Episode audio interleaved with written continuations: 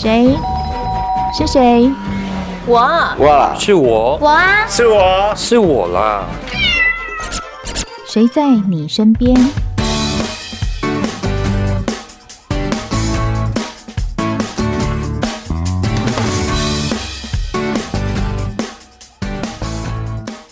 听众朋友您好，欢迎收听今天的《谁在你身边》，我是梦萍。今天的节目现场很特别哦，因为我们来到了金门。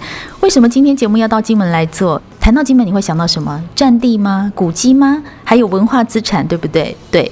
金门的文化资产登录的数量是全国的第二名，所以来这边你就会觉得哇，古色古香，很开心。既然来到了这边呢，我们当然要找到我们的大家长，就是我们金门县长杨振武，在我们的节目中，县长你好，主持人好，各位听众朋友大家好。今天会来访谈县长，真的非常的开心。你有没有听到鸟在叫？哦，我们现在就是非常真实的一个金门的场景。那今天会来会觉得说，嗯，金门这里啊，古迹、历史建筑真的非常多，而且有非常深厚的历史文化底蕴。我们想问一下县长，你看这么多的古迹，你的保存一定会有一个你的政策，对不对？是的，其实诚如刚才主持人所说的，金门大家可能很难想象这么小的一个岛屿。但是我们文化资产登录的总数量是全国第二名，也就是我们在不管是呃历史建筑、传统建筑、洋楼啊这一些闽南建筑等，我们总共的文字登录啊数量高达全国第二名，都在这一个漂亮的小岛上。那当然，面对这么多的这一些文化资产。啊，我们有一整个系统性的一些，不管是从保存啊，或者活化，或者是它整体的这一个策略啊，我们来呃协助我们地区啊，或者是说不能说协助，应该是说我们都有这个责任。我想金门人都会觉得说有这个责任，把这个文化资产更好系统性的保存下来。那么目前呢，我们在这一些里面，大概呃我们在历史建筑的部分。这三年我们投入的大概就有将近一亿七千万了。哇，这经费估算的很高哎，很高，而且这还只是在历史建筑的部分。大家对金门常常有印象，就是我们还有很多传统的闽南聚落。所以如果还没有到达古迹的这个程度，我们的传统建筑几乎每年啊编列在呃修复这一个传统建筑，大概每年也都将近一亿。所以，我们每年投入在这一些呃建呃传统建筑或历史建筑上面的这个经费，其实金额非常的高。那当然，这里面也有文化部给我们很多的协助。好，这里面有很多的经费是呃文化部来协助，但我们地区自己投入的部分比例也非常高。那这个只是在做呃保存的部分。好，因为大家可能很难想象哈，呃每一个这种传统建物或呃历史建筑。它都是两落、三落，甚至到六落。那它在修复的过程中，你必须要很严格的按照它呃当时的每一个呃建筑的结构，或者它的原本的呃木头上面的这些刻纹呐、啊，还有当时还原最早期的那个年代的文化跟场景。所以在整个上面很讲究。通常一个这样的呃历史性建筑，或者是历建或传建。它的修复金额动辄就是三四千万以上一个个案，所以它非常非常的讲究啊。那在这个修复过程当中呢，也会有很严格的标准，要修旧如旧，去展现出啊，要修旧如旧的去还原呃到当时原本这栋建筑物原来的风貌。嗯，所以我们在这一块投入的心力是算非常非常大。县长提到一个重点，叫做修旧如旧，也还有一些闽式的建筑要把它保存现在的样貌，就是它等于是一个准古迹的概念。可是，在这个部分的话，我们知道除了经费，人才也很重要。所以，在这部分人，人人怎么来啊？是，所以呃，您刚才哈一听就听到重点了哈，经费的投入只是一个基础，重要的是你要有足够的人才可以投入在这一块。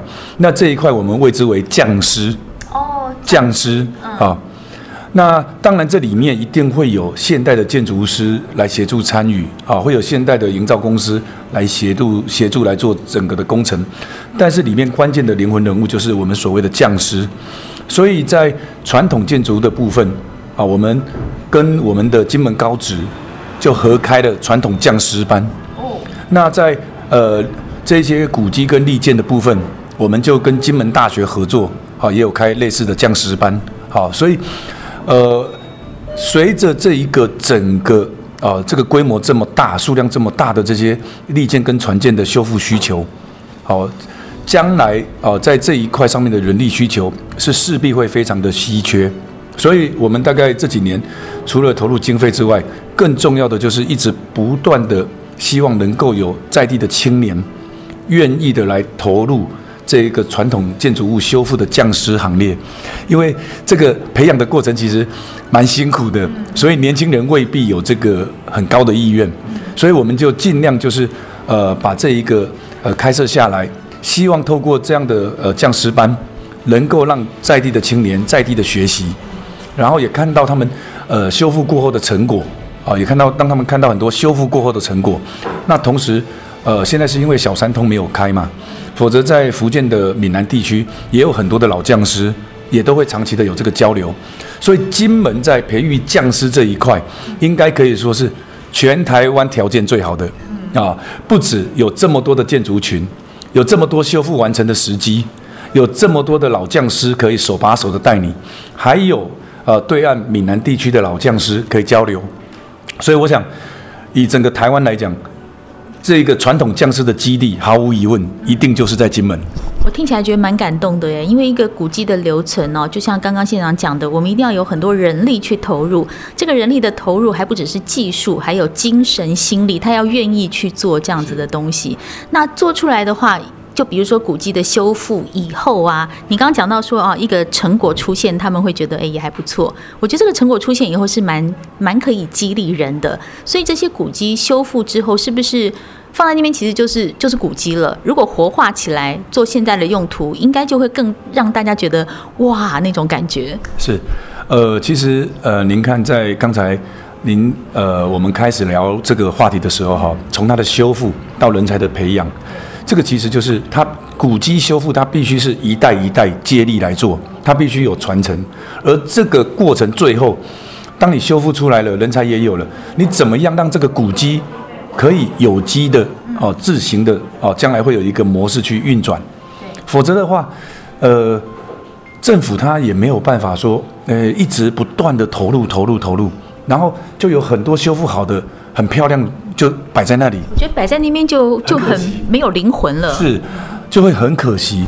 所以在我们整个对我们的古迹建筑群的这一些呃系统性的做法，最后一步就是怎么样让它活化。活化就是再利用，是，呃，让它活化。那我们呃没有去回避这些问题哈，因为过去常常在古迹的维护跟现代的发展之间，会常常产生一些竞合的关系，甚至有些会产生一些不同的社会想法。竞合跟不同的社会想法是什么意思？就是说古迹修了应该放在那边不要用的意思吗？呃，其实呃不同的团体，因为它立场不同，有的主张呃古迹是可以呃活化利用，有的主张古迹是要完全保存。哦。啊、呃，那在所有权人的部分，通常也有时候会有不同的想法。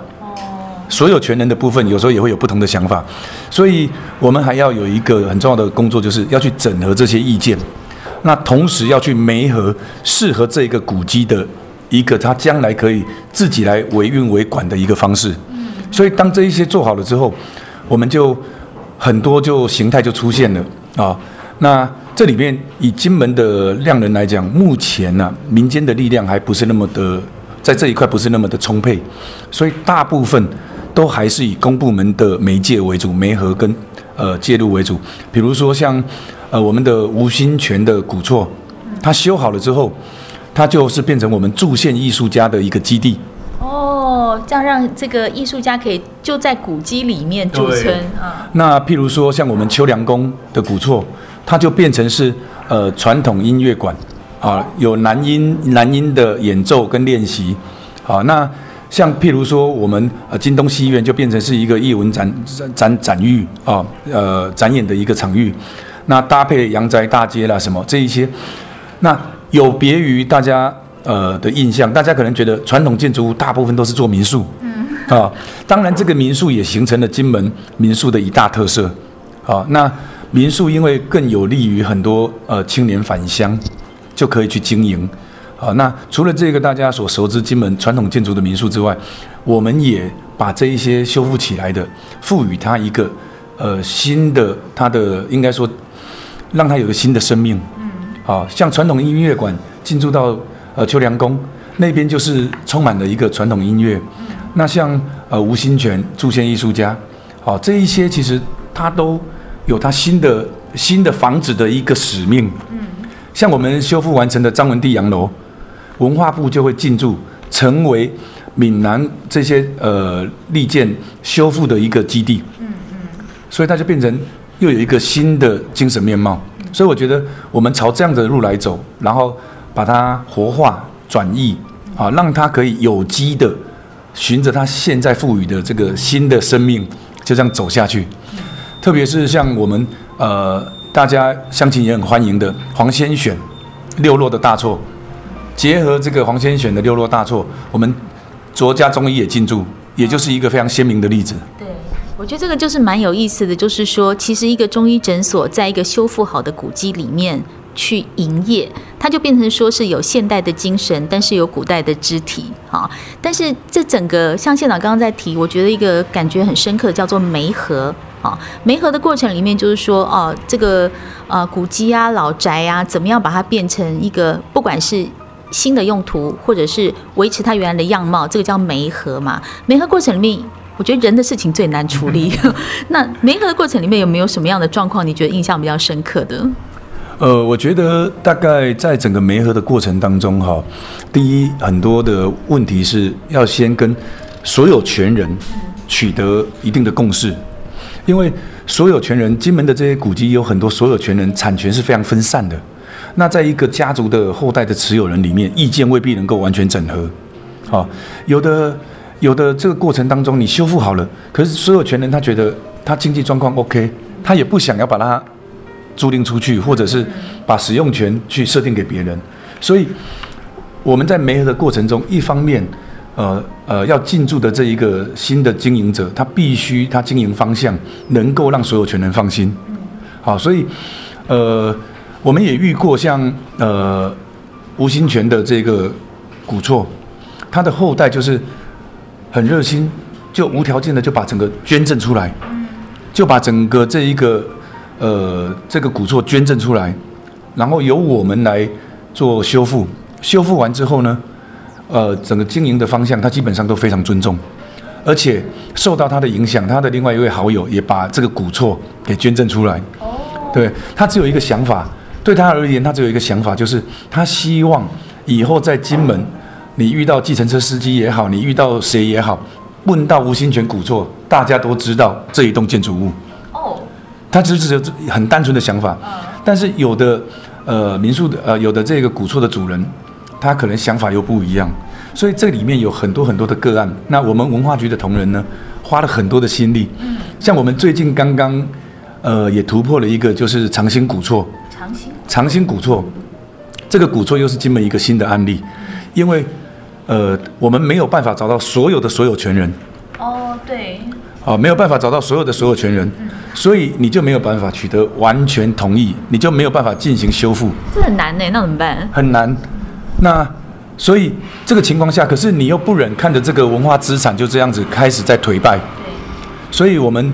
呃，文化局的同仁花了很大的心力，也跟中央沟通，最后中央同意我们可以引用民法八百二十条第一一款啊，民法八百二十条的第一款，只要有过半的所有人同意，而这些同意者持有的呃所有权超过一半，超过总数的一半，我们就可以下去做修复。哦，所以这个又创立了我们在古迹修复的一个新的做法。所以这些其实。每一个个案后面哈，大家看到的古迹，每一个个案后面都有它的故事。我怎么觉得有点见招拆招的感觉？真的就是见招拆招，因为你想想看，一栋古建物动辄两百多年的历史，对，然后绵延至今，不知道已经多少代了。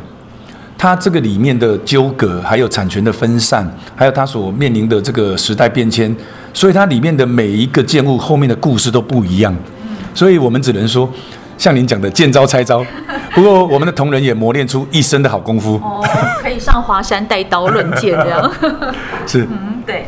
那既然这样，从刚刚我们听到说有这么多的古迹修复啊，那后面也有很多小故事。我觉得来金门好像不走这些古迹，好可惜呀、啊。县长有没有觉得说啊，我们假设我们今天是第一次来，那我刚刚听到的故事也觉得还蛮感动。说例如像您刚刚讲的这个吴兴泉古宅嘛，你们一定花了很多时间，想要让这些在地的。